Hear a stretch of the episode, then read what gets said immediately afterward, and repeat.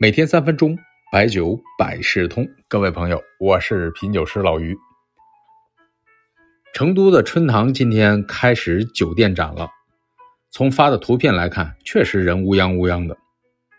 去年啊，因为疫情没有线下展，那这两年呢又逢白酒的大年，参加的人就多了去了。我看了一下热点的酒店，基本上已经没房了。有展的酒店房间，基本上也都价格翻番。本来是想看看世外桃源或者是锦江这两个酒店有没有房间，后来发现普通的房间早就没有了，只能放弃了。几位听众私信我啊，说你过不过去？我一般呢都是后边去，这回呢也是。如果看到有什么新鲜事儿，会跟大家说道说道。一直呢有朋友让我说一说贵州的安酒，安酒这个名字啊，我一直觉得特别的吉利，安，平安。安心安康，可以有很多的延伸，而且呢，和中国人的家文化也能结合上。心安之处即是家，不可得时即天涯。苏东坡的《定风波》里边一语道破：此心安处是吾乡。虽然安九的这个名字当年是因为在贵州的安顺起这个名字，但好巧不巧就有了这么多的意义。估计像安徽酒厂、安庆酒厂什么的。都写满了羡慕啊！下手晚了。安酒呢是一款有历史的酒，也是历史上质量得到众多肯定的酒。但我一直觉得不太好讲，估计懂行的听众知道我要说什么。咱们先卖个关子，说历史。上世纪三十年代，贵州遵义煤坛人周少成啊，煤坛就是是呃产煤窖酒的地方，开了个酒坊，名字叫做醉群芳。哎，这名字我就觉得特别雅，有仿古的意味，还透着浪漫。一百多年前有这名字不容易啊。周少成呢，出身于中医世家，他也用多味中药合成了酒曲。像以药入曲的酒啊，咱们说过董酒，其实平坝窖、云酒什么都有。但是我听说很多老的酱香方子里或多或少都有点药，包括茅台。他呢，也是按照独特的工艺制造出了美酒。当时呢，被誉为安茅。一九五一年的时候，政府呢将接收的醉群芳酒坊和利民酒厂合并，成立了国营安酒厂，和茅台酒厂是同龄酒。安酒后来厉害在哪儿呢？它早年出口非常多，在东南亚当年是非常认的。呃，出口多的酒啊，往往有个特点，可以使用一款商标，那就是大名鼎鼎的飞天标。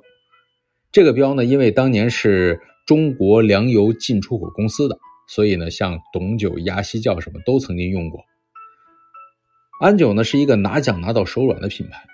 从一九五五年全国第一届酿酒大会上，安酒还有茅台在盲品中呢获得了甲级酒的称号。当时呢，全国获得甲级酒的只有十八款酒，所以呢，现在安酒的宣传中啊，也经常提到贵州两大历史名酒。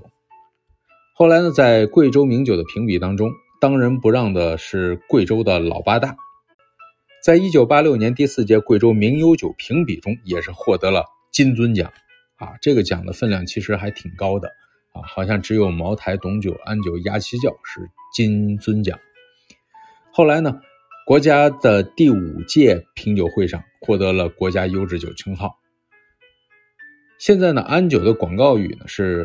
匠中匠品啊，第二个匠呢是工匠的匠，就是说安酒在技术人才上是有大师的，酿酒大师，贵州安酒的总工，现在是总顾问金慧元啊，这位呢也是老大学生，他和谁呀？和季克良季老、五菱厂的鲍佩生啊，这两位这三位呢是同班同学，都是六十年代分到厂里，一干呢就是几十年。安酒产量呢，曾经在八十年代末和九十年代初产量非常大，全国的知名度也比较高。我不知道听众有没有印象，有一款呃安酒呢是脸谱安酒，这种异形瓶让很多收藏者印象深刻。另外呢，安酒也是比较早把龙的图案放到包装上的，敢放龙的图腾，说明酒厂很自信，或者说还是有点霸气的。有听众说了，说这么热闹，那老于刚才为什么卖关子呢？